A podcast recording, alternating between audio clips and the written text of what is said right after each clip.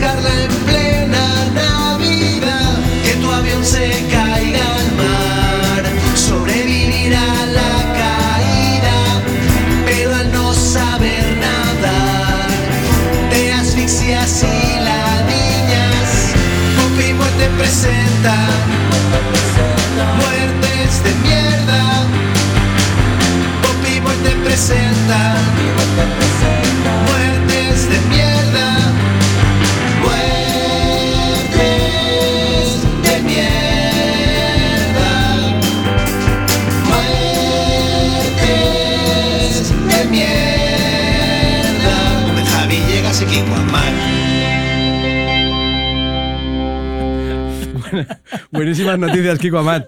Ah, Es hostia, que- cuenta- cuenta- cuéntame, pero ya me has medio contado todo lo que me tenías que contar. con este- o sea, me lo has cantado. Te he cantado, tío. Cántame, por favor. Eh, joder, es que como, como toda la Popi Muerte Army sabe, hoy vuelven los celebradísim- las celebradísimas muertes de mierda. Muertes de mierda, sí, que es volumen 3. tercer volumen de, en la tercera temporada Sí. y, y pactamos que era imprescindible que después de hacer canciones para, para, para cualquier gilipollez, Iba a decirlo, para Es cualquier imbecilidad. Para cualquier imbecilidad. en si, algo, si, ah, si había una temática que, que exigía un jingle eran las muertes Éramos de de, mierda. muertes de mierda, sí. Tenemos que hacer, como siempre, un pequeño disclaimer porque dis- acuñamos el término muertes de mierda, le, le dimos una descripción muy, muy acotada, que era muerte de mierda es la que al contárselo a alguien te daría un poco de apuro Total. explicar. Eh, pero claro, estas muertes no son mayoría, no abundan, no abundan del modo que desearíamos. Por tanto, aquí hay bastantes de estas, no temáis, no, no, no, no, des- no desenchuféis el, la, No. la radio, La- la radio, pero, pero también hay muertes que son bastante horribles, pero, Sí. pero las podrías contar. Podrías decir, bueno, murió, murió. Sí. Es verdad, a mí me encantó porque en TV3 dijiste literalmente que una muerte de mierda era la que, tú, la que avergonzaba a tu familia. A tu familia. Que eso sí. me encanta. La que tu familia, al contárselo a alguien en el mercado, Hace- se inventarían una- otra cosa. Empiezan a cambiar la Claro, ahí historia está, ahí a medida que está avanzando. Eh, bueno, pues, pues, pues vamos a por ello, ¿no? Vamos Sí. a por el tercer volumen, que en este caso será eh, volumen 3, volumen 1 y volumen 3 y volumen 2, lo partiremos en dos, Sí, porque con lo cual serán dos Porque capítulos. hay una cantidad de muertes bastante grande, ríete tú sí. de la primer, de Verdún, Y- la Primera Guerra Mundial. y, y- y vamos a por ello, Sí. ¿Quieres que empiece yo? por favor. Sí, va- vamos a empezar. Otra cosa más que tenemos que decir es que son muertes de mierda eh, mm, de espectáculos, básicamente. Le hemos dado un abanico amplio para... Quesito rosa. Quesito rosa del trivial, muy bien, exactamente. Quesito rosa del trivial que incluye, pues eso. eh, Espectáculos, cines, tele. artes- exacto. Cine, tele, ci- circo, sí, hace A mí, es, a mí es, es que siempre es mi, mi quesito favorito. Sí, circo también, sí. Eh, entonces, Circo yo. también. Circo también, que es donde está la va. cutrez. Vaya. Voy a empezar con accidentes en set, ¿vale? Como si no hubiera pasado nada. Perfecto. Eh, los accidentes en set son una cosa que, bueno, está, está, está como abonada para que te sucedan cosas, especialmente en el Hollywood antiguo. Yo siempre, Benja y yo tendemos a repartirnos un poco por, por época moderna y yo verdad, ¿eh? época vetusta. Y de forma bastante natural. Y yo época vetusta, sí. Entonces, en el Hollywood antiguo, rollo Cecil B. DeMille, rollo mm, Peplum, eh, con 700 mil millones de extras, la posibilidad de que a alguien se le cayera una columna jónica encima, que era de cartón piedra, pero era más piedra sí. que cartón, Pero- es, es- había que- posibilidades elevadas. Mal pegada- mal ve- pegada la como- hostia. Como veréis ahora, ¿no? Eh, pero bueno, os he dicho que accidentes en el set y que yo tiendo a tirar a lo carpeto betónico, pero voy a empezar con, un- con uno muy rápido, que es un accidente en set, del que ya os hemos hablado en, en el Pop y Muerte musical, que es la gracieta de la ruleta rusa. Si Buah, recordáis en el capítulo musical de la ruleta rusa de de varios artistas que entraban con la pistola, la blandían, hacían el... Pues en este caso, eh, esta ruleta rusa peligrosa le hizo un modelo masculino que se llamaba John Eric Exum. Es el típico tío con cara con la cara que verías en un anuncio de clínica odontológica, Totalmente, ¿sabes? sí. O sea, esa- las caras que se repiten, si te fijas. Y mm, es un poco, le, le pasó el tipo de accidente before Brandon Lee, ¿no? Eh, este actorzuelo, porque era un actorzuelo de poca monta, pero que tenía un- una quijada granítica, ¿sabes? Como, Sí, sí. como una, Tengo una presente su cara, me lo me estoy mirando. belleza clásica, mm, medio eso, medio George Michael, un poco con la barbita. Es, es el típico como muy guapo que te olvidas de su cara. O sea, es- o sea, ¿sabes lo que te quiero decir? Incluso es como dirías demasiado guapo. canónico, pero, Pero tampoco carismático. Pero demasiado guapo, exacto. Bueno, y debía ser una- un actor excrementicio, vaya. Uno de los- Deleznable. Deleznable, sí. Sí, sí. Bueno, pues para una peli que se llama Cover Up para la CBS, telefilme, sin lugar a dudas, mm, que una, una teleserie que definían como International Intrigue and Fashion Photography. Que dices, como James Bond modelo. ¿Qué mierda, qué mierda de idea. Entonces, hay, dos, hay varias versiones. Una que hubo un retraso en la filmación y se lo dijeron. La otra, simplemente que el tío estaba como agobiado porque le habían dicho que se esperara en el tráiler. Empezó a hacer la gracia, como ya te puedes imaginar, con una Magnum 44, que para mí, una Magnum 44 debe ser como un cañón, como un cañón eh, antiaéreo, que por mucho que pongas blank, sea lo que sea que expulsa el puto cañón, te va a Te va a reventar, hacer la, daño, te va- sí. te va a reventar la cabeza seguro. Me gusta mucho eso que acabas de Sí, decir. seguro. Y por tanto, con una Magnum, que, en fin, no somos aquí expertos en armas, no somos yankees, pero hemos visto fotos y es una pistola Total. que parece un bazooka Sí, y que llevas en la mano. y es la te- que saca Harry el sucio cuando acojona. Peña. Sí, no sé si es la 44, pero desde luego es una Magnum. Es curioso que ellos, para ellos una Magnum sea una pistola y para nosotros sea un helado. o sea, tú nunca piensas en muerte, piensas en, "Mm, me comería un almendrado, ¿no? O Tom Selleck en Hawái. O Tom Selleck, por supuesto, por Pero mola, supuesto. mola, mola mucho, sí, Por sí. Magnum es una Vale, pipa y pues da igual. Pues el tío diciendo, oh, oh, otra vez retraso en la filmación, hizo la gracieta de ponerse la Magnum, oh, delante de todos los el resto de extras, me voy a suicidar porque no, tú, tú. Se pegó un tiro con una, con una blank y le fractura craneal extrema y brain dead al instante, vaya. Y murió, murió el 18 de octubre de 1984. Vale, esto es, esto es una muerte de, muer- de mierda on set. Cuando, cuando has empezado a explicar, has dicho, hubo un retraso. Sí. Y he pensado, siempre hay un, retraso, siempre hay un retrasado. Hay un retraso. Hubo un retraso Sí, mental. sí, Hubo un retraso mental. Vale, segundo. eh, otro accidente on set. Este sí que es, este sí que es vetusto. Eh, Jack Woodlong era un pavo que aparece en Murieron con las botas puestas, ¿vale? La Vale. peli de 1941, que es como esta típica revisión que hacen los yankees para simular que no han perdido guerras, ¿vale? O sea, como, como Little Big Horn fue uno de los grandes ridículos de la historia militar mundial y, y por una vez los nativos americanos les, les eh, cera. masacraron a- al séptimo de caballería, los yankees, como siempre han hecho y con Vietnam, etcétera, etcétera, decidieron cambiar el curso de la historia y hacer ver que esa fuera una peli superheroica, ¿vale? Pues una peli del Errol Flynn, muy famosa como conocéis, pero este tío de que nos voy a hablar, que se llama Jack Woodlong, no era ni actor, era el típico colega de polo, golf, yo imagino heroína y, y folleteo indiscriminado de Errol Flynn, que todos sabemos que era un, un empotrador mítico del Hollywood antiguo. Polo ¿vale? golf, cocaína y, ¿qué has dicho? Y me em- encantado. y folleteo. y empotrador, Polo sí, golf, sí. me encanta. empotrador de, de rameras hollywoodienses. Entonces, ya era una peli gafada, ¿vale? Es- Vale. O sea, en esta peli es la típica superproducción hollywoodiana de la época, de los 40. eh, o, yo qué sé, 50 grados a la sombra, seguimos filmando. Al, al, al Errol Flynn le dio un patatús, o sea, de estar bajo el sol, del sofoco. En una carga hubieron 80 lesionados. Y perdona, perdona, y tres muertos. Guau. Tres, o sea, o sea, casi como una guerra. Sí, sí, sí, sí. Mira, murieron más. America o sea, murieron tantos. Sé lo que vas a decir. Tantos nativos en la peli como en la Tantos peli. nativos reales en el Little Big Horn auténtico. Como ficticio. como- exacto. Me encanta. Entonces, como extras en la filmación. De estos 80 lesionados, un extra saltó un caballo, se partió el puto cuello, a otro le dio un jamacuco cardíaco, y el tercero de estos muertos es nuestro amigo Jack Woodlong, que era, o sea, realmente, como, como os he dicho, se metió en la peli a codazos, en plan, Errol, ne- Errol. Errol, déjame salir, Errol. déjame no cometas un error. Grave. Grave error. He dicho este chiste porque sabía que lo ibas a Es decir tú. es la típica mierda que te gusta decir a ti encanta, y digo, tío. hay que, hay que neutralizarlo antes de que empiece. No, no, y lo, he- Entonces, lo he hay- reci- perdón, lo he recibido como un, como un regalo a mí. Por supuesto, por supuesto. Mm. Entonces, este colega, el Jack Burlon, que no, eso, que no era actor ni nada, ni sabía nada de actuar, pero sí que sabía ah, de equitación y montar a caballo porque jugaba polo, eh, pues para una de las cargas de- en las que tenía que salir le dijeron, utiliza una de las espadas de, de Flonky, Flonky, que no hace, ¿sabes? O sea, no seas gilipollas. Y, y el tío dijo que no. Debía ir borracho, verdad. seguro. Debía ir borracho, porque el Errol Flynn también iba borracho el día. Debían ir borrachos los dos y él dijo que no, quiero la de verdad. Pues eso, se puso a cargar con la, con la espada, con la espada chunguísima de, de acero bruncido y, y el caballo se encabritó. Esto es lo bueno. Él tuvo un momento de brillantez de decir, cuidado que lleva una espada. ¿Sabes? O sea, lo peor de esto, Es que lo que hace de esto, o sea, no muerte- sé qué va a pasar, Lo que hace, que esto, no lo puede que, hace ser que bueno. esto sea una muerte de mierda es que hay una parte en que el accidente podría ser corregido si no hubiera hecho nada. ¿Sabes? Pues ya, a lo mejor llevaba la espada aquí, pues se hubiera caído se hubiera partido la cara o el brazo. Pero él dijo, en su momento de lucidez farlopera, dijo: Llevo un arma. Llevo una puta arma. Me deshago de ella. Y se deshizo de ella pa'lante. Que dice, no, no, tírala pa- pa- para atrás. La Vale, tiró para adelante, se pa'lante. encabrita el caballo, la espada cae. Y esto es que es casi imposible. Estas cosas, o sea, a veces piensas que hay un, un diseño cósmico para que se produzcan y la espada cayó así, como el que quiere hacer un asado argentino, preparado así, y él quedó... ¡No! ¡Wow! Voló y quedó hecho un, un pinchito, vaya, un pinchito, un pinchito de extra. eh, Es esta es la- la- una muerte de mierda. es de una gran muerte de, mierda. libro, por eso ¿eh? te digo, pues si lo hubiera encabritado y, y clavado aquello por accidente, es bastante de mierda. Pero que él dijera, no, no me voy a morir porque he tirado la espada, pues encanta, no has tirado la espada.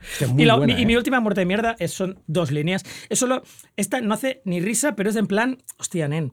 Le pasó a Lon Chaney, que es el hombre de las mil caras, ¿vale? El que, el que bueno, sale en, en Fantasma de Notre Dame, Jekyll y Hyde, Fantasma de la Ópera, eh, London After Midnight.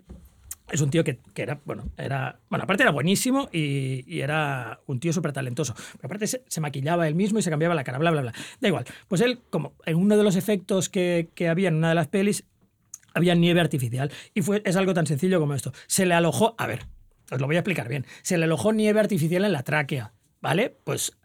Es que esto le alojó nieve en la tráquea. En el Hollywood antiguo, todo el mundo imagina lo que no es. O sea, es nieve Real. Sí, sí, Jingle Bells, nieve artificial, se le alojó en la tráquea y le, le tuvo una, una se le quedó allí y, le- y se le infectó, tuvo una hemorragia traqueal y, eh, y cascó.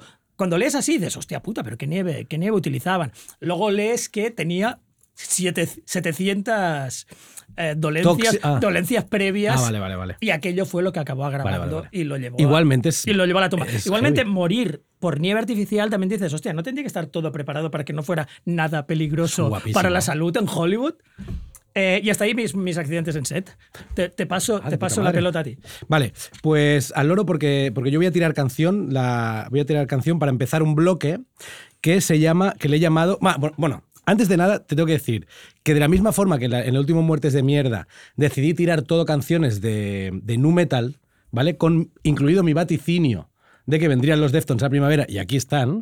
Esta, para, para este doble de, de Muertes de Mierda he decidido tirar solo eh, trap español de los 2010, ¿vale? Me Mis parece- canciones prefes. me ¿vale? parece perfecto. Canciones bastante guapas. Espero, como siempre, que algún snob se incomode con esto, ¿vale? es el objetivo siempre con esto. Y, de hecho, el primer bloque se llama Ready pa' morir y es una canción de, de Young Beef de 2015 que es flipante, De- deprimentísima. deprimentísima, pero que realmente es muy guapa y que los planetas intentaron versionear eh, con muy buena fe y fue un absoluto fracaso. Con lo cual tiramos la original de Young Beef para abrir el tema.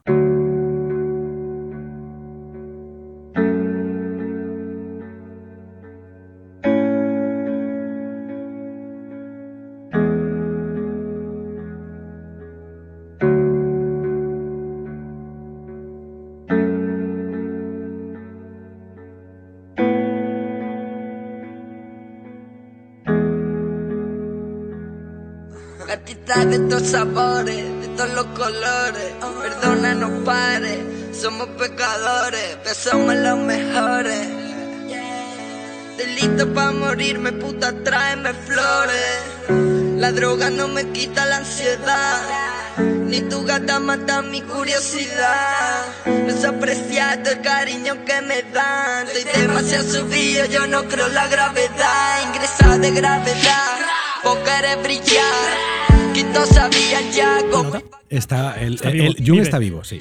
Y, y y coleando y con esta canción en la recámara que me parece, vamos, flipante. La, la he utilizado para hablar de un bloque que se llama Ready para Morir, en el que te voy a hablar, para empezar, de Christine Chubuk, ¿vale? O Chabak, no sé cómo se pronunciará en inglés. Eh, hablamos de una presentadora de noticias norteamericana que curraba en el canal de televisión eh, WXLT, ¿vale? Esta tipa, el 15 de julio de 1974, eh, cuando llega a la redacción, pide a los guionistas que quiere, escribir, que, que- que quiere escribirse ella misma el guion del programa, ¿vale? Una cosa que, por lo visto, no era normal, ya que era curro de los guionistas dejarle escrita pues, las entradillas de, lo que tuviera, hablar en- eh, que hablar en, el programa en pantalla, ¿vale?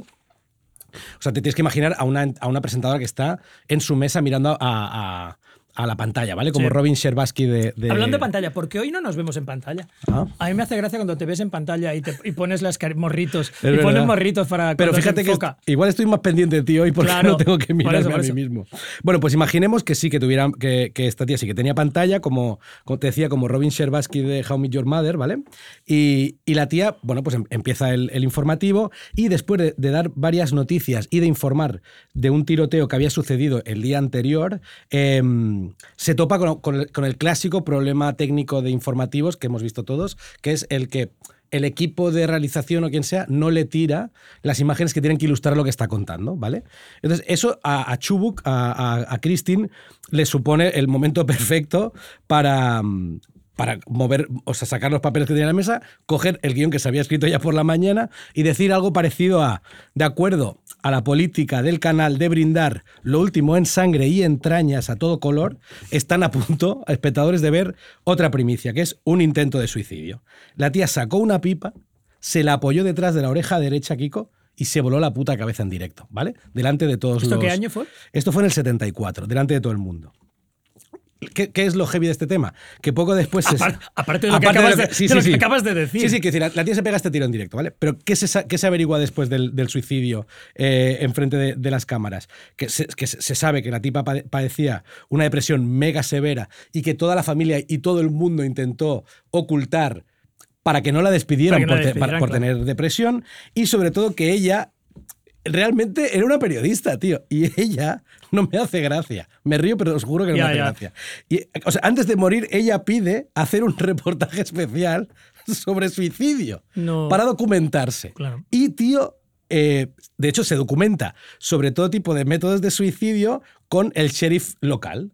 ¿Y sa- sabes, Kiko, qué método le dijo el sheriff local que era el más efectivo? calibre 38, bala con punta perforada y siempre pistola detrás de la cabeza, nunca en la sien. O sea que realmente, sí, por detrás. Sí, que porque nunca, aquí no puedes así, ¿no? Sí, nunca sí. La tía se, se apoyó el- la pipa en la oreja y entonces se, se voló la cabeza en directo, tío. O sea, yo no he, no he llegado ¿Y por qué no en la 100? Tendríamos que investigar eso. Sí, no lo sé. Pero bueno, pero el- entiendo No, que. no el- tengo ninguna intención, ¿eh? pero digo, si en fin de año me da un chungo, no quiero quedarme parapléjico. exacto. Eso es lo que te quiero decir. Pero lo que, a mí lo que me flipó es que la, que la Christine, al final, hasta el último momento, fue periodista. Muy bien. O sea, Sí, quiso, sí. quiso como. Bueno, es el peligro de documentarte, ¿no? Exacto, siempre lo hemos dicho. Yo, para alguna de las novelas, he No siempre pensado, que- esto me está empezando a molar o me estoy deprimiendo de forma trozo. Ojalá nunca hubiera hablado con este tío sobre este Claro, tema. claro, claro. Y ya Es no que- puedo desaber lo que me acaba de contar. exacto, total. De saber, no me rollo. Sí, me no puedo desaberlo. sí. Y el otro, y el otro ready para morir del, del bloque es Bud Dwyer. Los lectores de. Espero, los lectores del Paso, si es que hay, si es que hay alguno, de mi novela El Paso, igual, igual recuerdan que en uno de los pasajes de, de la novela utilizo esto que voy a contar ahora como un momento en el que a la banda le pasa algo, ¿no? Es la típica cosa que marca a un país y que como, y que como registro histórico en algo, en algo cronológico te viene bien, porque es algo que marca a todo el mundo y tú puedes hacer, en este caso yo hice que a, su- a los personajes les pasara algo en el mismo momento que pasó eso a América, ¿no? Eh, en este caso, Bud Dwyer era un político republicano de Pensilvania que a finales de 1986 había sido acusado de, de haber aceptado un soborno de 300.000 dólares, ¿vale? El eh, eh, de haber cometido el, el aceptar un Yo, soborno. yo es- recuerdo esto, ¿eh, Benja? ¿Lo 86, recuerdas? Claro, claro. yo- Guau, yo tío, lo yo era muy recuerdo. peque. Aquí lo pusieron en, en los telediarios, Sí, vaya, ¿no? salió. Sí, sí. Pues, pues bueno, el tipo por lo visto, eh, no- él, él negaba haber, haber recibido ese, ese soborno.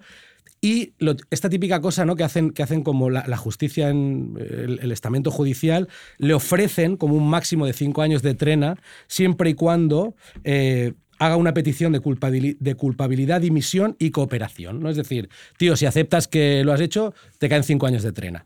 Pero el tío, en un ejercicio igual de, de autoconfianza real, si es que él realmente creía que no lo había hecho, se niega, lo rechaza, dice, yo no quiero esta mierda, ¿vale? El tío acaba siendo declarado culpable, digamos, sin, sin esta petición propia de, de cooperación y tal, y... y a pesar de, de- de defender su inocencia, con lo cual la condena que le puede llegar a caer es de 55 años de prisión y una multa de los 300.000 dólares que se supone que había recibido por el soborno, ¿vale? Vale, pues frente a esta situación, ¿qué hace Bud Dwyer el 22 de enero de 1987? Convoca una rueda de prensa para para oficialmente hablar de su situación judicial, ¿vale? Eh, se pone delante de todas las cámaras y todos los periodistas que, que van convocados a la rueda de prensa, lee su declaración y cuando acaba entrega tres sobres a tres de sus colaboradores, ¿vale? Uno contiene, es- esto supongo que se sabría después, no al momento, uno contendría la nota de suicidio del que os voy a contar para su esposa, otro una célula, una cédula, perdón, de donación de órganos, que también es muy significativo, y el tercero era una carta privada para, el- para el gobernador de Pensilvania que se había declarado culpable, aceptando él sí la petición de cinco años el día anterior. ¿no? Supongo que eso es lo que provocaría que Bud Dwyer se sintiera como traicionado por el gobernador. Tenía un cuarto sobre. ¿Qué saca? Saca una Magnum y no es un helado. No es Sí, un, no es un frac, almendrado. no es un frac. Eh, hace, y, y hizo una cosa que a mí me parece también como que me robó el corazón cuando, cuando me documenté sobre Bud Dwyer, que es el pequeño disclaimer de, de peli de si hay alguien un poco aprensivo en la sala, Total. les invito a que salgan ahora. Está muy guay eso. Eso está increíble. Y incluso podía haber dicho, y cuando se invente YouTube, tened cuidado, porque, porque Esto ahora que- googlearlo es muy chungo, ¿eh? Porque Sí, este, este- Yo lo encontré en Dailymotion o alguna mierda sí, así. este no está particularmente capado, ¿eh? lo digo, pues no lo pongáis así al, al azar, Sa- sale, delante sí, de niños. sale, o sea, sí. Y efectivamente, tío, se metió la pipa a- tocando el- el cañón en el paladar. a este, esto no había quedado con el sheriff local. Este lo que quiso es maximizar el- los fuegos artificiales, no más que otra cosa. Sí, sí. Y, y, bueno, y quien vea, quien vea el, el vídeo que es en blanco y negro, el que yo he visto por lo menos, eh, se vuela literalmente eh, la puta tapa de los. La, la pared queda como si hubieras hecho un sofrito de solís Ex- muy cerca de, exacto, de una pared de exacto. yeso recién pintada. El otro, día, el otro día, Kiko, vi un. te llegué- Chisporroteante, ¿me Te llegué, te llegué a enviar el meme que vi de. que- un meme que recibí de Kurt Cobain y, y creo que era Michela- Michelangelo, que era en plan que ponía como Sí. tre- que ponía tres cosas y ponía. Artistas, sí. Eh, vivió 88 años. En, en Michelangelo sí. En, en Kurt Cobain no. Y ponía pintaron un techo. Los, do- los- Es los verdad. dos sí. Ahora me acabo de acordar. Pues Wood Dwyer también pintó, Me también pintó un techo. sí. me acabo de acordar. Sí, sí. Pues te toca, tío, te lo paso para ti. Sí, me das la voz. Ahora voy a hacer un doble bloque, ¿vale? Con dos, con Vale. dos tipos de muertes de mierda. Y como nos vamos a deprimir, este- en este capítulo la, la propensión a la, a la bajona y la depresión es, es elevada. Por tanto, voy a poner una canción que es eh, lo contrario de la depresión.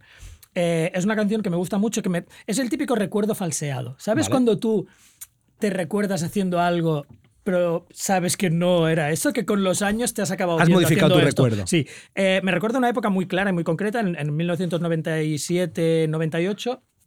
Eh, en que yo salía de una cierta, no diría una depresión clínica, yo creo que rollo Samboy, que la debía tener y nadie me lo dijo posiblemente. Hemos pasado por eso todos, ¿eh? Total, total. Y que era en plan, no estés tan triste, hombre, levanta el... Esto- Vete a currar, vete a- ves a currar. Esto- hay un capítulo, perdón, hay un capítulo, tío, de Saturday Night Live, donde el Pedro Pascal y Bad Bunny interpretan a unas mujeres como latinas viejas y que conocen a la novia de su nieto. Y la novia de su nieto se le ocurre decir que el nieto ha tenido depresión. Claro. Y Pedro Pascal dice, mi nieto no tiene depresión, le gusta lo oscuro.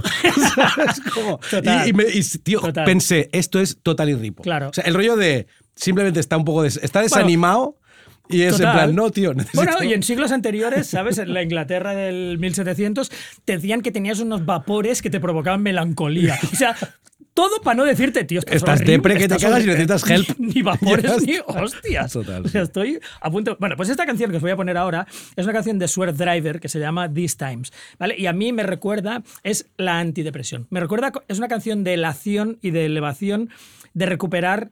eh, optimismo es demasiado poco. De recuperar en plan, vale, vale la pena Qué guapo, esto, tío. estar vivo aquí en este mundo. Qué bonito.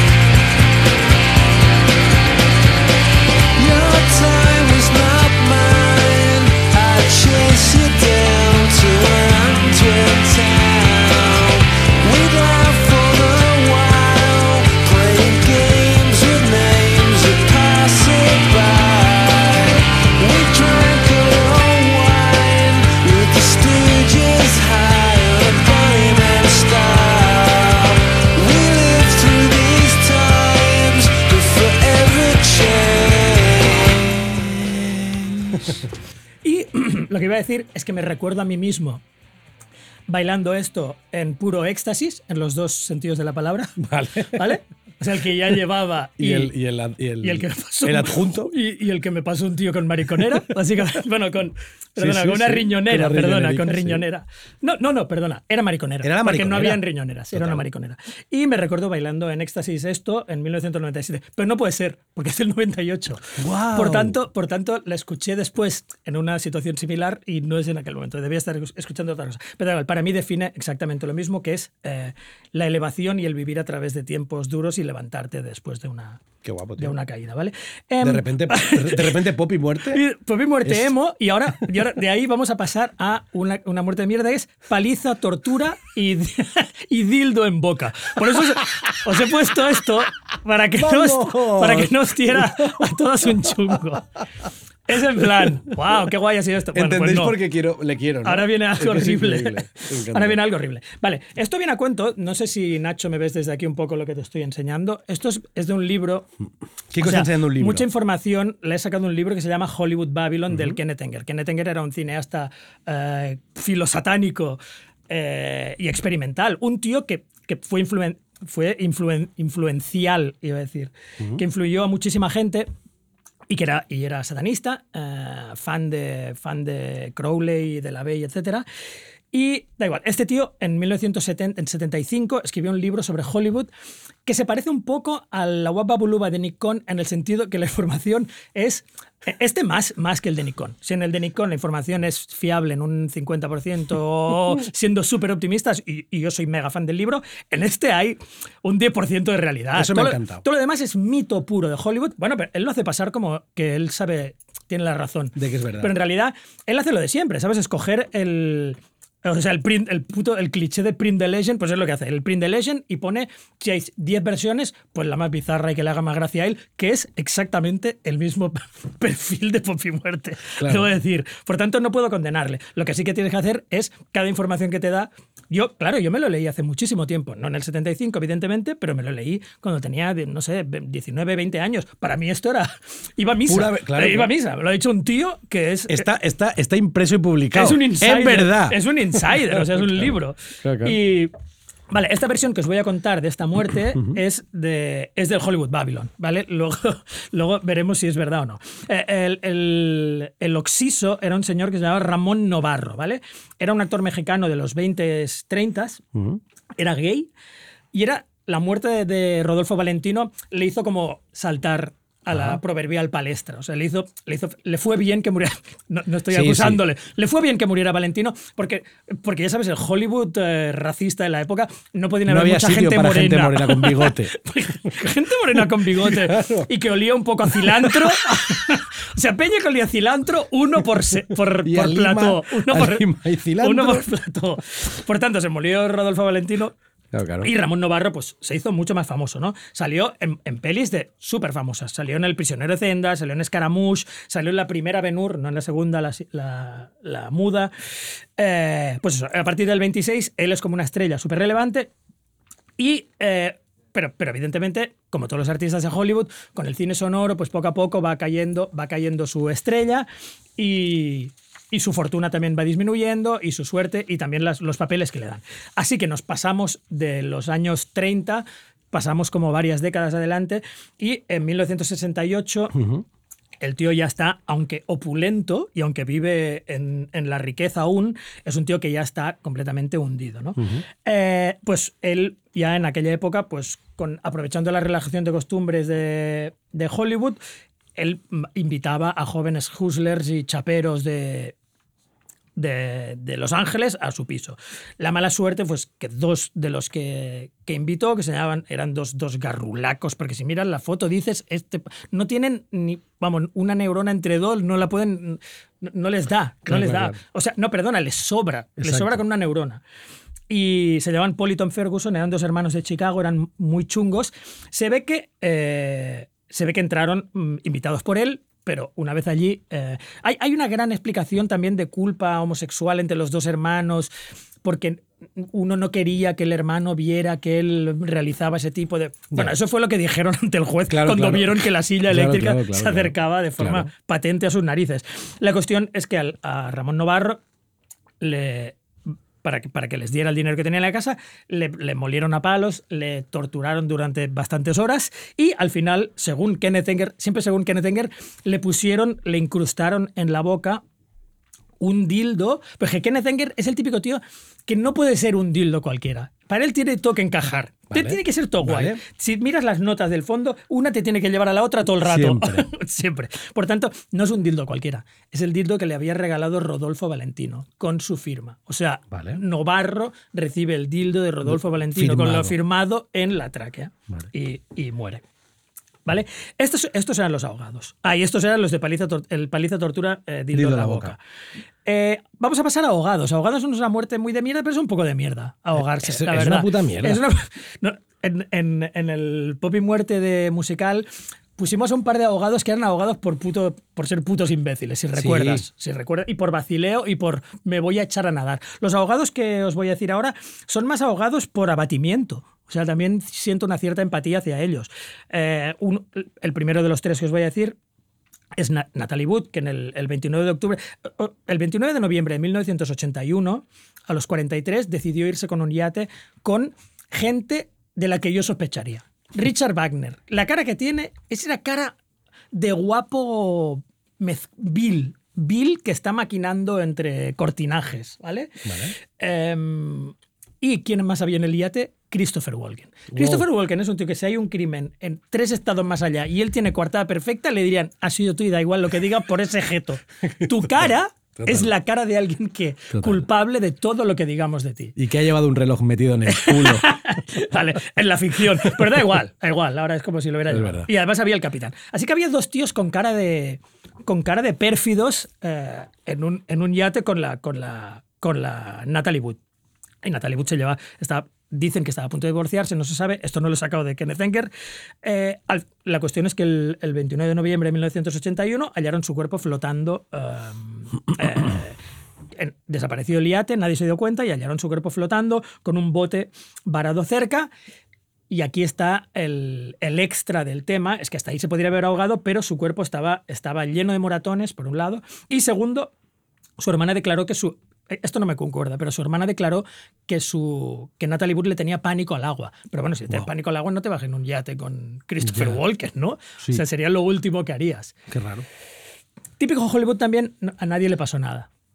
La gente tiene abogados poderosos, por tanto, Natalie Wood quedó como si fuera un, un mero accidente. El segundo es uno que hace, que hace más gracia que Natalie Wood. Es un tío que se llamaba John Bowers. Es un actor de cine mudo, ¿vale?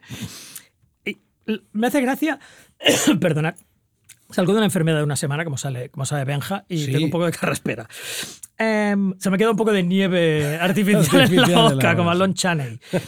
Vale, eh, esta me hace gracia por las típicas, por lo que mis hijos definirían como epic fail, como las expectativas, como un momento de esperanza que se viene abajo como un castillo de naipes. Eh, el 17 de noviembre del 36, John Bowers se entera que Henry Hathaway, que es un director muy famoso, eh, va a hacer una peli naval guapa con Gary Cooper, ¿vale? Vale. Él mm, hace tiempo que no ocurra, pero piensa que ese papel de secundario es ideal para él. Vale. Para impresionarles, como están en barcos y tal, en una zona portuaria, No. dice, me cojo un velero, me cojo un velero y, y voy para allá. Yo, o sea, El papel es mío. Cristóbal, Col- él se imaginaba un poco desembarcando heroicamente con el velero, ¿vale? Eh, pues dice, cojo un velero, tiro para allá y les doy mi currículum, vaya, en mano, Claro, claro, en mano, claro. como haría ser. Mejor te lo doy en mano. Pues él decidió eh, dárselo en mano. ¿Qué, es- ¿Qué pasa? Pues que él está en el velero. Tú, Aria, veo que por tu mente se, se están pasando muchas cosas Pero a la vez. que, o sea, muchísimas. El muchísimas. de los platillos de Homer. Muchísimas. Pero es, para mí es, mej- es mejor, o sea, de todas las catástrofes que podían pasar, la que pasa no es la más ruidosa, pero sí es la más dolorosa, que es cuando está en el, en el barco. A ver, para manejar un barco es un poco complicado, no sé, si lo hizo él solo, o un catamarán, Ya, pues ya. es un poco complicado. Pues cuando está en el barco, en alta mar, por la radio oye que le han dado el... O, o le dicen por o le llaman por un teléfono que no existían, móviles, o oye por la radio que ya le han dado el... que ha habido el casting y que le han dado el papel a otro. Ah. Y entonces, entonces él se, se entera de que su última razón para vivir ha desaparecido, está en alta mar y según esto parece una novela de Chuck Palahniuk en Snuff, que habla mucho de habla de porno en esta en concreto, pero, pero menciona a- a mu- algunas muertes. Y según Palahniuk, dice que tal escuchó eso, abrió la puerta y. O sea, andó hacia el mar, que es algo que.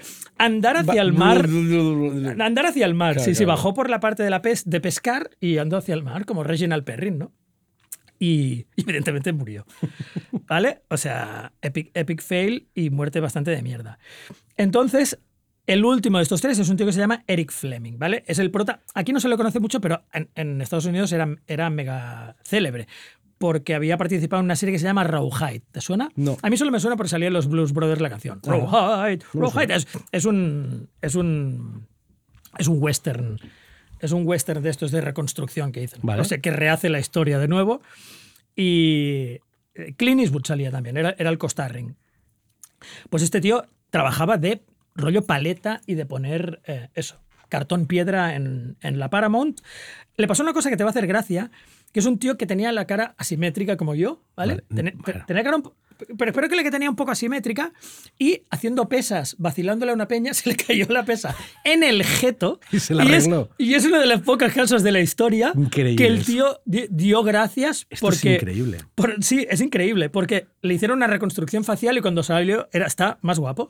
O sea, le habían dejado la cara como guay. Lo que pasa es que me está dando una serie de ideas siniestras para mí mismo No, no, que tío. no quiero. O sea, a lo mejor si me golpeo con un no. turrón durante estas. en la parte, en la parte, en la, en la parte asimétrica. Bueno, pues la cuestión es que el tío salió. sali- salió mm, salió mucho más guapo del tema y bueno, era, era un actor de básicamente teleseries y de, y, de, y de westerns. Entonces filmó una peli de infantil de estas que hacían a- en plan máquina de Play-Doh de niños, a churros de, De plastilina. en, en- sí, en CBS o Disney.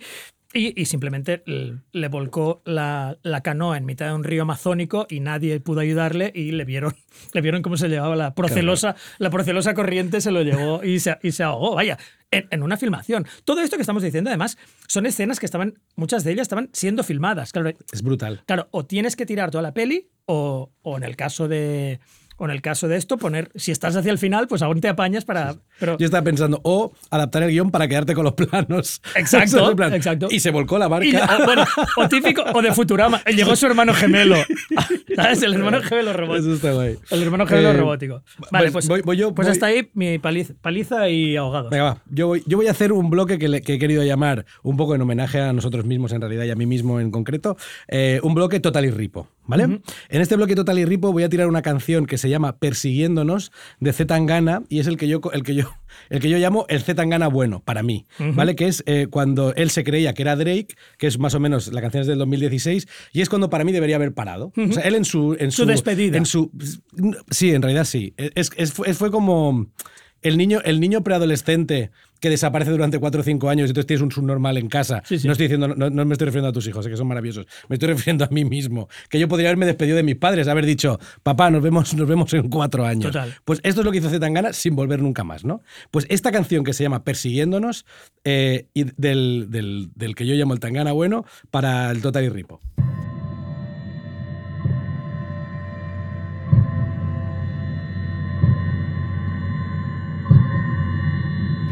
Ella maneja como si alguien estuviera persiguiéndonos. Se de sobra de donde huye, de allí llevo tiempo huyendo. Ella maneja como si alguien estuviera persiguiéndonos. Y yo derrapo por sus curvas como esquivando el control. Tienes que vender mucha más droga para ganar lo que yo, mucha más droga. Pa' chulear como yo, mucha más droga para follar como yo. Tienes mucho curro. Vale, la, pri- la primera Total y Ripo que te voy a contar es la de Paul Walker, ¿vale? Eh, hablamos del conocido actor norteamericano que murió en un accidente de coche en Santa Clarita, California. ¿Por qué Total y Ripo? Pues porque Paul Walker el 30 de noviembre de 2013 muere tras estrellarse con su Porsche Carrera GT conducido por quién, Kiko. O sea, cuando hay una movida así en Ripo, ¿quién conduce el puto coche? un colega. El Johnny. Eh, Claro, que en este caso Bueno, era... que casi siempre se llama Johnny Esa- o algo Johnny. En este caso era Roger, Roger Rodas. Se llama Vale. o sea, Roger Rodas. Wills, Roger Wills. Rodas, Roger Rodas, que igual era de, yo qué sé, del Empurdá. Y estos tíos se estrellan, además estrellan, y esto es verídico, ¿eh? se estrellan contra el clásico poste de la luz en una curva que ya tiene flores y... y Claro. ¿Sabes este, este rollo que... Para mí que podían haberse estrellado al siguiente, me dicen, aquí se lo ponemos fácil a la, a la Bueno, floristería. Sobre todo estrellándote contra ese poste, siendo Paul Walker, puteas un montón a todos los de antes. Porque ya es como Claro. es el poste de Paul Walker. De Paul Walker, ¿sabes? sí. Y La gente tira, los, los peluches antiguos los tiran, en plan. por los nuevos. Anónimo, claro. ¿no? Son Claro, anónimos. Pues es- se, se estrella contra el poste de luz que ya tiene flores y fotos de otra peña que ha cascado. Y, y si esto no es suficientemente mierda, estrellarte contra un poste a no sé qué velocidad irían, es que el coche explota y empieza a arder, ¿vale? Y los dos tipos acaban calcinados e irreconocibles. Y según la autopsia, en los dos casos no mueren solo por el accidente. Es decir, seguramente estaban vivos cuando estaban ardiendo como... como- ¿Sabes? Que esto es bastante mierdoso, ¿eh? Sí. O sea, te pegas una hostia, estás reventado. Tardas un poco, ¿eh? Porque tu cuerpo Claro, bloquea, claro, claro. bloquea los sensores de dolor y tardas un rato Es hardcore. ¿eh? corriendo arriba y abajo en llamas, ¿eh? No, no, ellos, claro, ellos atrapados bueno, o, completamente en el o coche, atrapado, pero antorcha, antorcha humana. Muy heavy. Sí, no, pero creo que, creo que hay un momento que te deja de doler, pero da igual, o sea, te ves, ves que te estás muriendo en tiempo real, ¿no? Yo lo que pensé es que es muy muerte de mierda en realidad. Mm. Y, y sobre todo para mí el nivel máximo de mierdismo es que el puto Paul Walker era el prota de la saga Fast and Furious. Ya. O sea, esto, esto es como, yo qué sé, es como Sí, sí. ser eh, Bill Murray y que te mate un fantasma. Totalmente. De verdad, el, que eres el prota de los cazafantasmas, ¿sabes? Eh, Buena, buena analogía. no quiero decir porque aparte es la más realista que has podido, que has podido no, sacarte de la cabeza. O sea, que pienso, joder, es muy loco, tío, Sí. porque, porque hay miles de actores, O ¿no? Dreyfus y que te mate un tiburón, ¿no? Porque Exacto, es, es literalmente Se me ocurren 100 Eso está de cosas que existen, Benja. Por ejemplo. Que existen de verdad. sí, es verdad. Podríamos utilizar varias analogías de cosas inexistentes.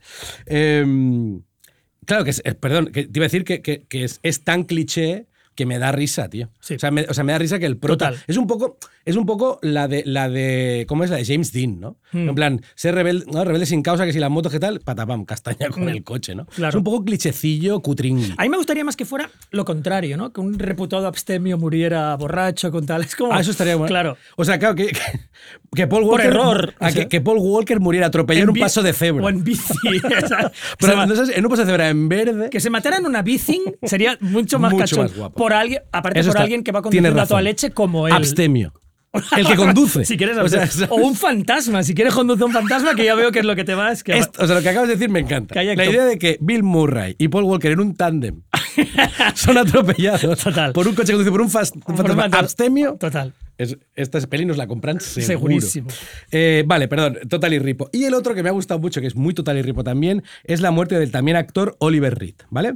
Eh, Oliver Reed es un actor inglés, era, perdón, un actor inglés que tuvo una, una carrera longeva, con mogollón de pelis como El retorno de los mosqueteros, la, la versión de los 80, eh, El príncipe y el mendigo en los 70, o Funny Bones con Jerry Lewis en los 90 y que acabó su carrera cinematográfica de forma abrupta ah, por, la, mu- por su muerte cuando filmaba Gla- Gladiator.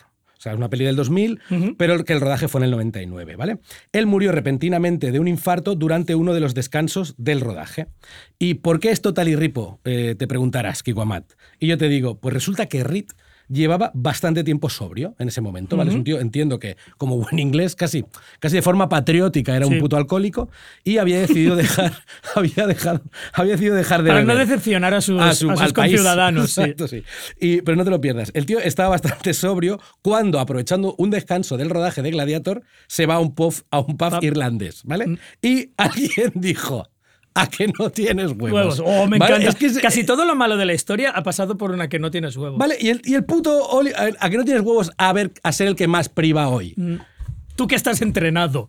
Oliver- bueno, al- el hígado debía ser el más sano de la sala. Eso. Oliver se engorila, Kiko, y empieza a competir a ver si es el que más priva y se vuelca tres botellas de ron, ocho botellas de birra alemana, varios whiskies dobles y acaba echando el higadillo mientras hace pulsos con jóvenes marineros. Bien. Que esto es- o sea, era bastante pureta, era un viejo. O sea, la idea del viejo totalmente desatado, echando pulsos con los pavos, Con privando a saco. Quizá tío. con un brazo ya roto y él ni él dándose cuenta. Claro, al- al pa- el pavo eh, palma en el mismo bar. Y entonces, una cosa que me pareció como, como muy guapa por parte del bar es que en, en la historia de Oliver Reed se, se- se cuenta que la cuenta no se llegó a pagar nunca. Es decir, que Oliver Reed muere y nadie pagó el ron, las birras alemanas y tal. Y lo que hizo el PAF es enmarcarla y colgarla en el bareto y mantenerla como una especie de decoración que hace las, las delicias de los que van a, Mm. a visitar el,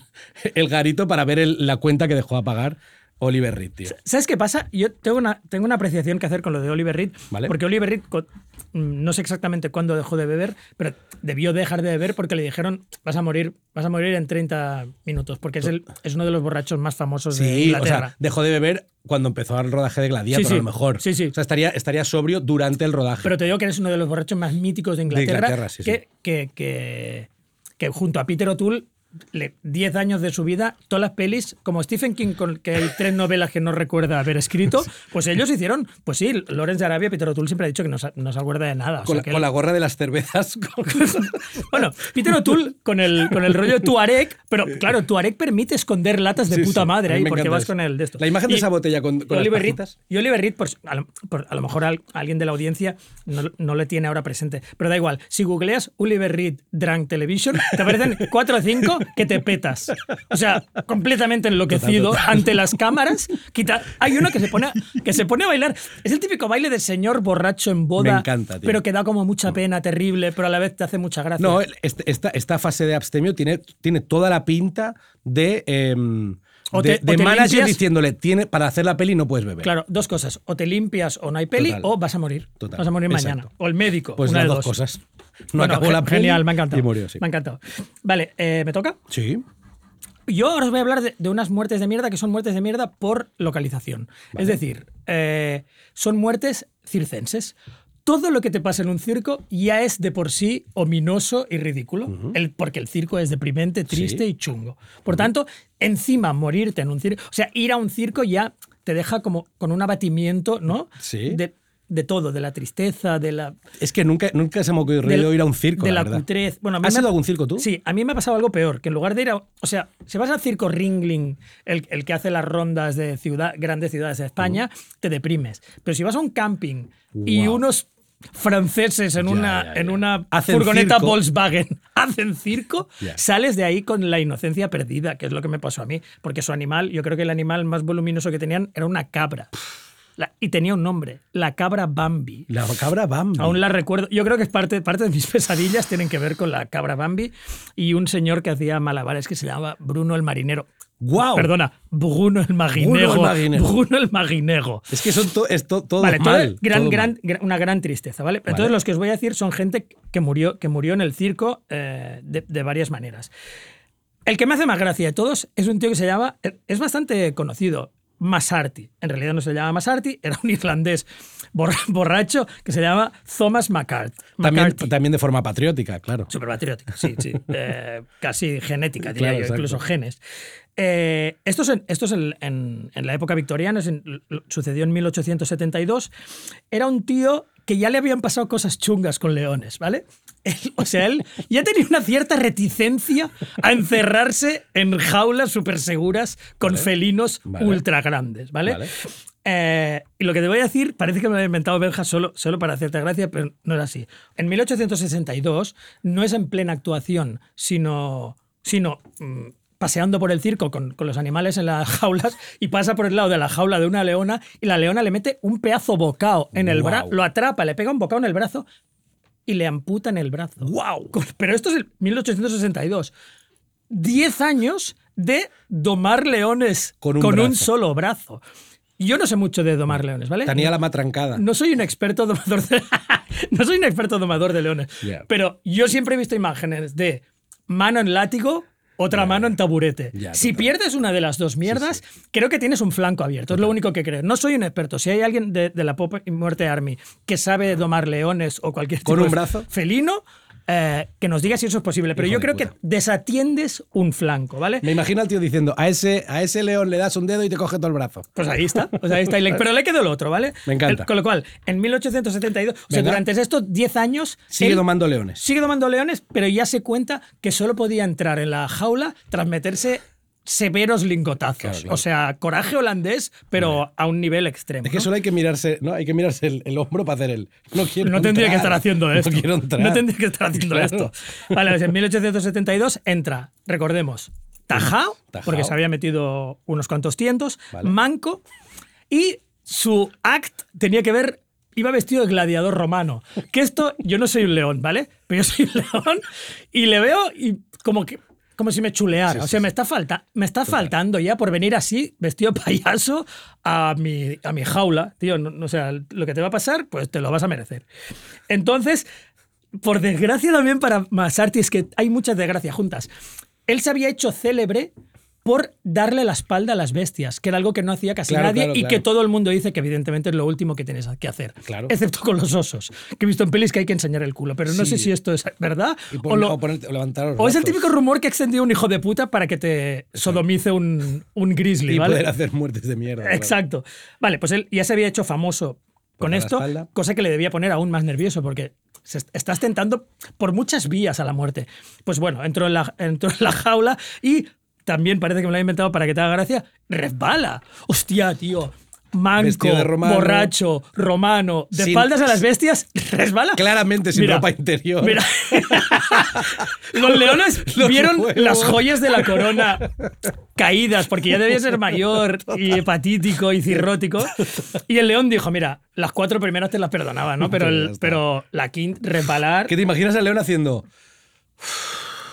Venga, va. Entre todos, no, no era uno, ¿eh? cinco leones. Mirándose. Se miraron, se miraron. ¿Qué hacemos? Este Me tío es gilipollas. Alguien tiene que darle Me una encanta, lección de una vez por encanta. todas. Entonces, los cinco leones se le tiran encima mm, y lo pondremos en redes, pero hay, hay muchos grabados, evidentemente no, no fotografías, pero hay muchos grabados del momento de diarios sensacionalistas victorianos, del momento en que se lo zampan Claro, los leones, claro, porque claro. lo vio gente, vaya. Había, había espectadores viendo cómo se comían al manco, al irlandés manco.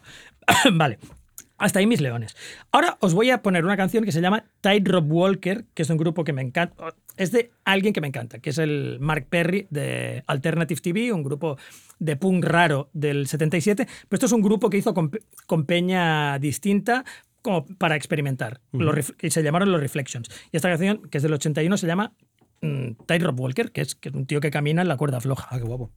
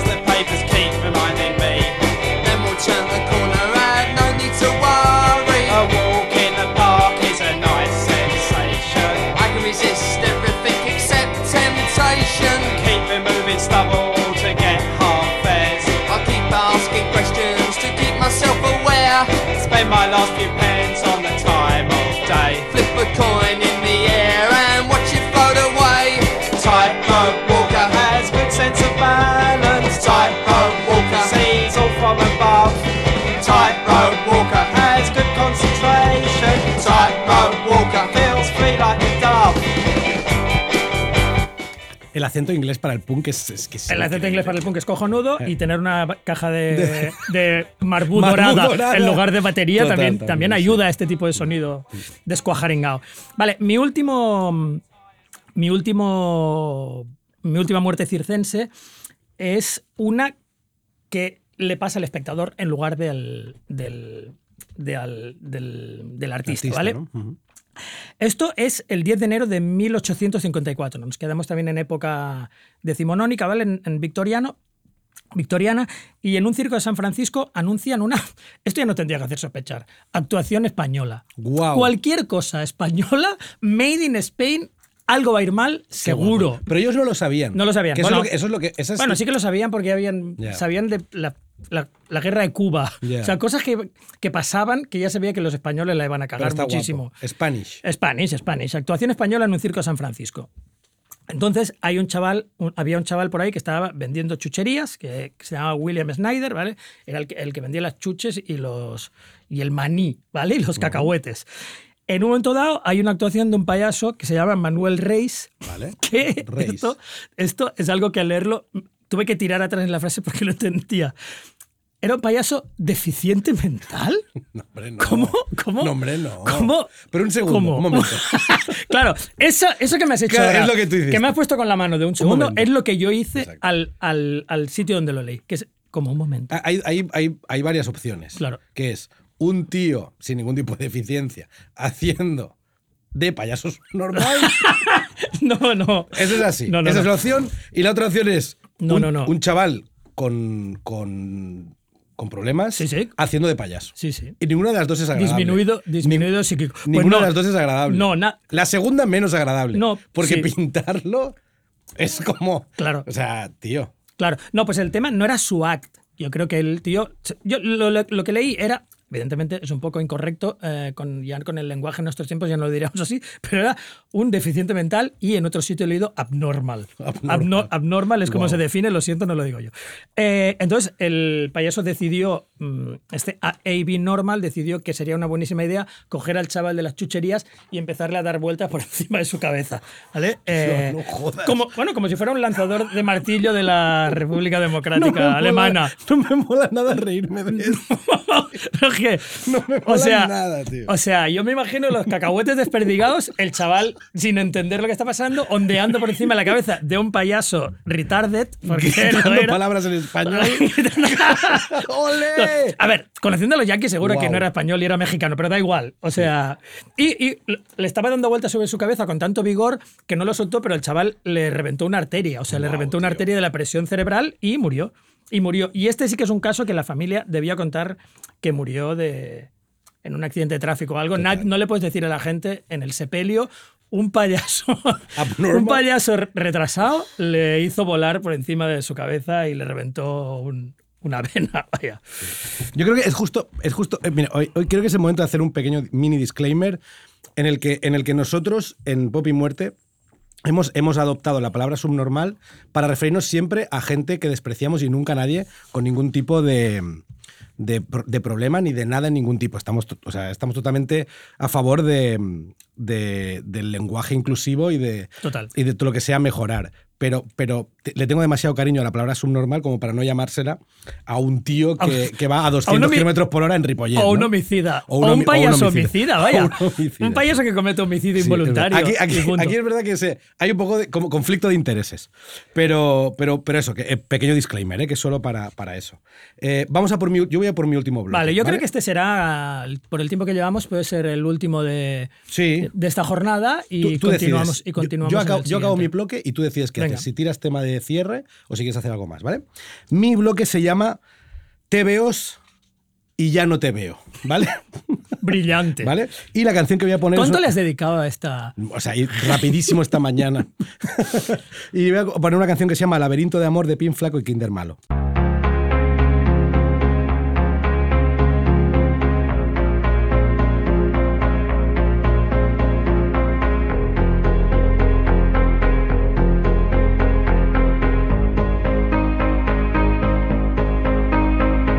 Cuerpo es un laberinto del que no sé salir. Y olvidarte solo hace que me acuerde de ti. Y sin ti no. Es lo mismo. Tu cuerpo es un laberinto del que no sé salir. Y olvidarte solo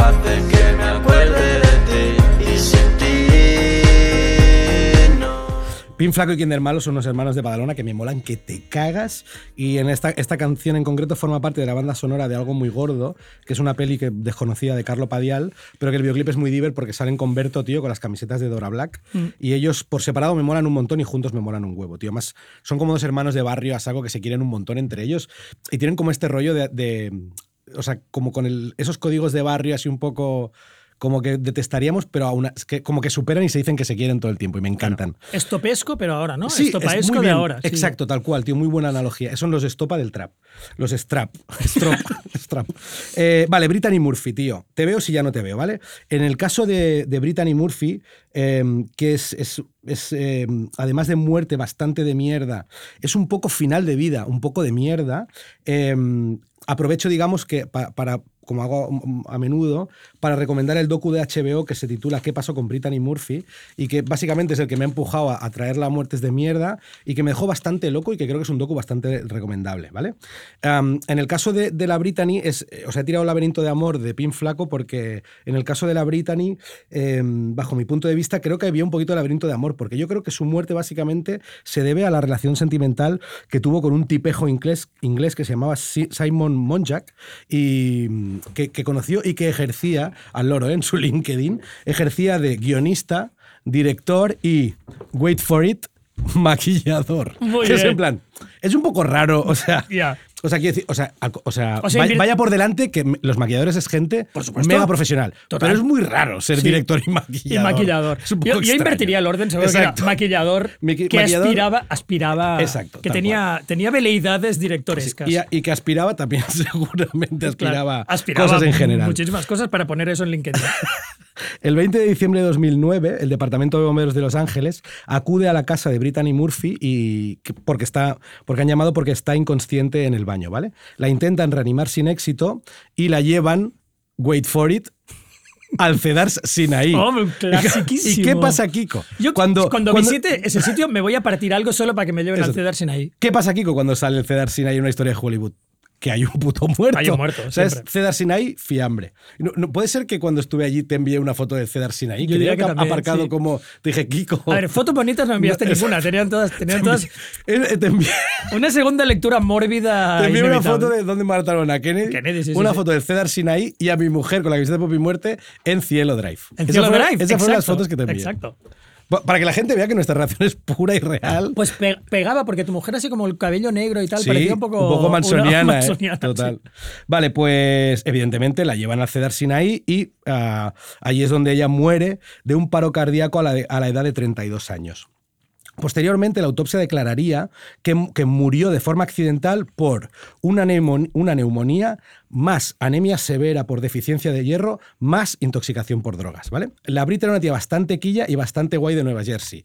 Hija de madre soltera y de, de padre ausente, supuestamente medio, mafio, medio mafietis y tal. sí. La tía súper mega carismática, súper talentosa, que se, se va de- se muda de costa, tío. O sea, cuando es joven y tal, y, y la, la madre como que le apoya en su carrera eh, en la interpretación y se mudan, ¿vale?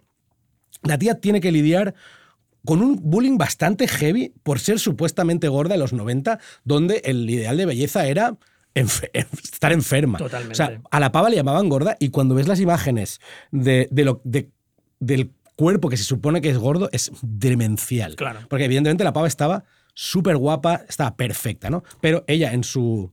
En, pues eso, en el proceso de, de- de inseguridad que le llevó a, a- a empezar a dejar de comer, eh, aceptó aquello, ¿no? Es La decir, imagen noventas es, heroi- es que- clorótico, por eso, claro. heroinómana. Sí, sí, sí. Anémico, Total. clorótico, heroino- Kate Moss, heroinómano. Kate Moss, eh, Mm, sí. ahí está. Em, Kate Moss re- rellenita, dirías, para la época. Uy, es en plan. Deberías empezar a, Vaya a fijarte, Kate. ¿eh? Exacto.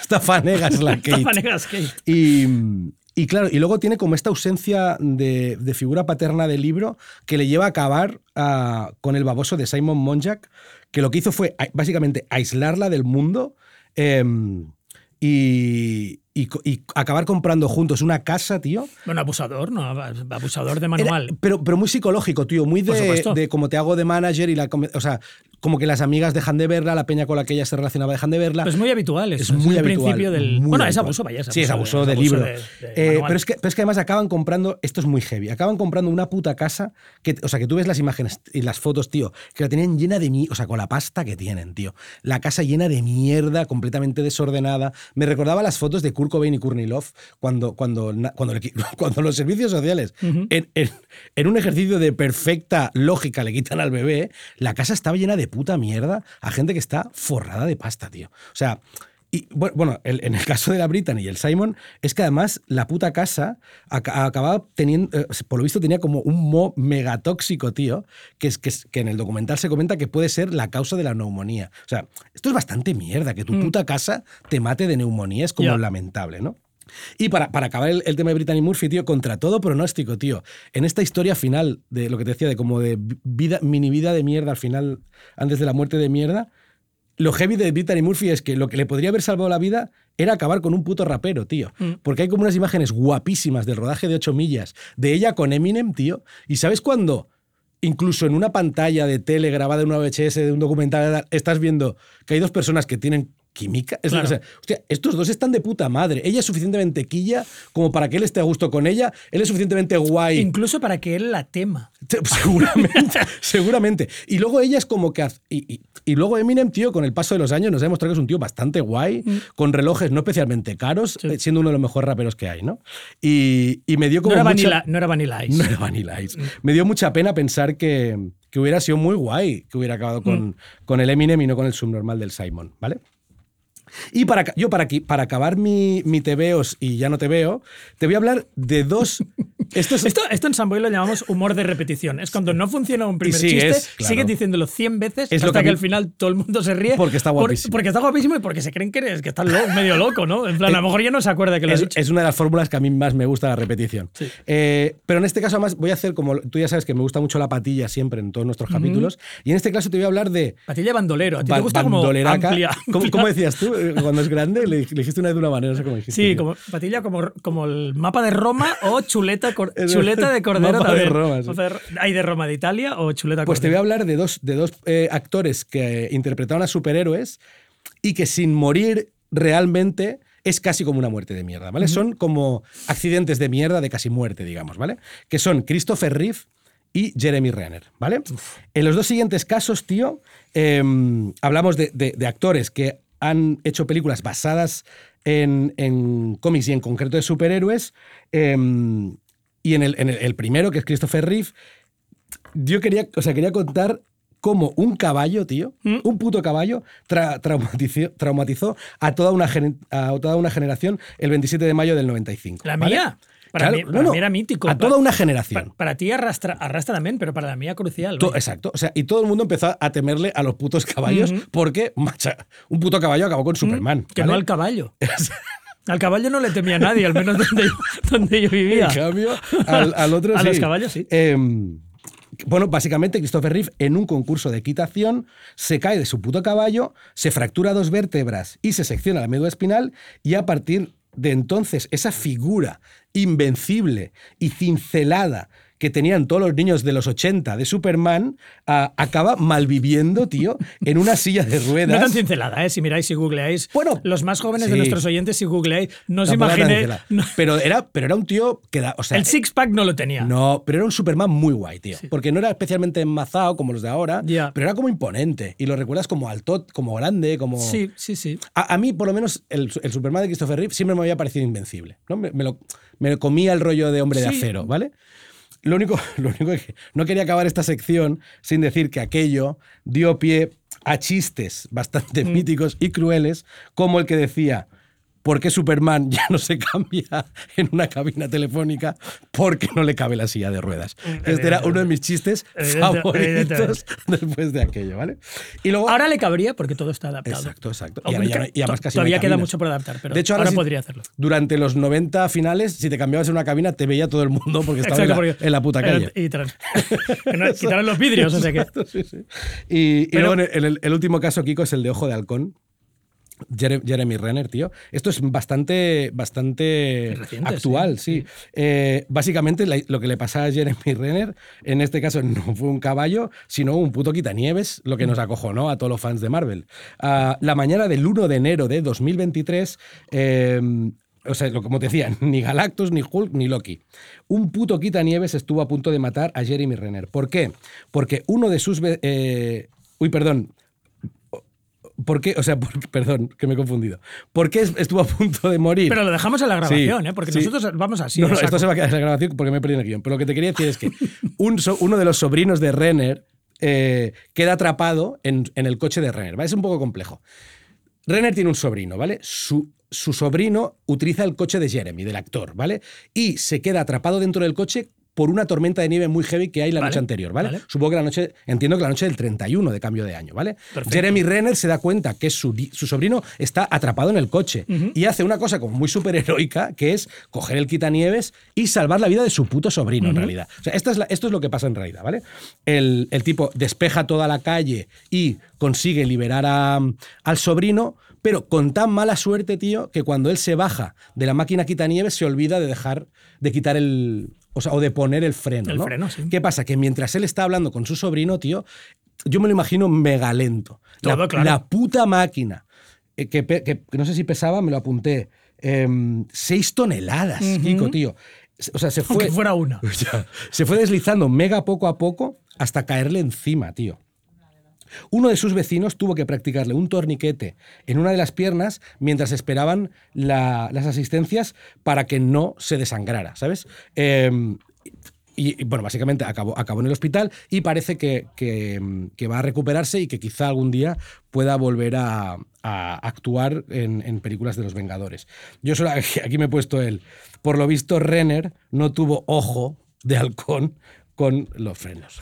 Oye, esto día de. De los ingleses lo llaman pan. pan Sí. los, los puns No tuvo son ojo. juegos de palabras entre. Sí. Que es algo que es muy nacional. Y aquí no, aquí no, No, prosperan. a mí- a mí me gustan Y me acabo de dar cuenta por qué no prosperan. Porque son malísimos. porque- Pero sí, sí. dos- porque te- dos- a mí me llenan de inquietud. son, dos, dos- son dos accidentes propios de una muerte de mierda, pero que en este caso no acaban Sí. de morir los protagonistas. Yo tengo una apreciación final que hacer, que es eh, Flannery O'Connor, que es una, una de mis escritoras favoritas, siempre decía que una de las claves del oficio es la limitación. O sea, limítate, porque tú, si lo que haces bien es una cosa, tienes que limitar tu vida para que todo esté encauzado hacia Vale. ello. ¿no? Que la limitación es una bendición en realidad, no es Vale. algo que te pierdes, sino que en realidad estás limitado y la limitación es lo mejor que te podía pasar para tu curro. Vale. Yo cuando veo gente, artistas de cualquier pelaje, que los accidentes que tienen, mortales o no, son fuera de su curro, digo, pero. Tronco, tío. Solo tenías tienes que el estar talento leyendo más guiones. grande. Exacto, solo tendrías que estar haciendo una cosa.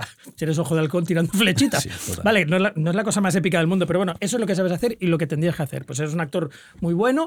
Pero un actor- Dedica tu vida. O sea, que tu deporte favorito sea la petanca, ¿no? que tu deporte favorito no sea Pero eh, tú, la imagínate, equitación. tú imagínate que tu curro con para- caballos o sea, encabritados. que, que tu curro para documentar los, los personajes, o sea, todos sabemos que Daniel Day-Lewis se, se iba a, yo qué sé, hacer zapatos a Roma Mm. para interpretar un papel, pero que para interpretar tu papel tengas que leerte TVOs. Es, o sea, eso es de puta madre, por tío. tanto, no Estás en tu puta casa leyendo no lo, cómics. pongas, no lo pongas en peligro. Exacto. Vale, nos vamos a despedir con una canción. Venga. Eh, por un momento Primera jugueteamos, parte. jugueteamos con el concepto de hacer un programa completamente festivo y navideño, pero ya imaginamos que la audiencia estaría saturada de ellos. Sí. Pero sí, no nos queremos ir sin dejaros una canción de un grupo que se llama Youth Brigade de punk rock. La canción se llama El último día del año y yo eh, No, siempre... no sabemos exactamente qué puto día es hoy. ¿Qué puto día será? A lo mejor la escucháis el 3 o a lo mejor la escucháis el 29. Pero más o menos va a quedar la- bien. Más o menos es festiva, se llama El último del año, hay trozos cantados en castellano y es una canción que a mí cuando la escucho, especialmente si es el 31, me dan ganas de corretear por la casa en, en gallumbos. Me flipa. Y deseo que eso sea lo que hagáis, no como Renner, eh, siendo aplastado por un quitanieves el 31, Estás- sino bailando en paños menores ¿Estás en pidiendo a vuestra la, habitación. a la Poppy Muerte Army que nos etiquete con fotos en Gallumbo? Estaría guay. No, Benja, pero si eso Pues vamos a por ello. A por ello.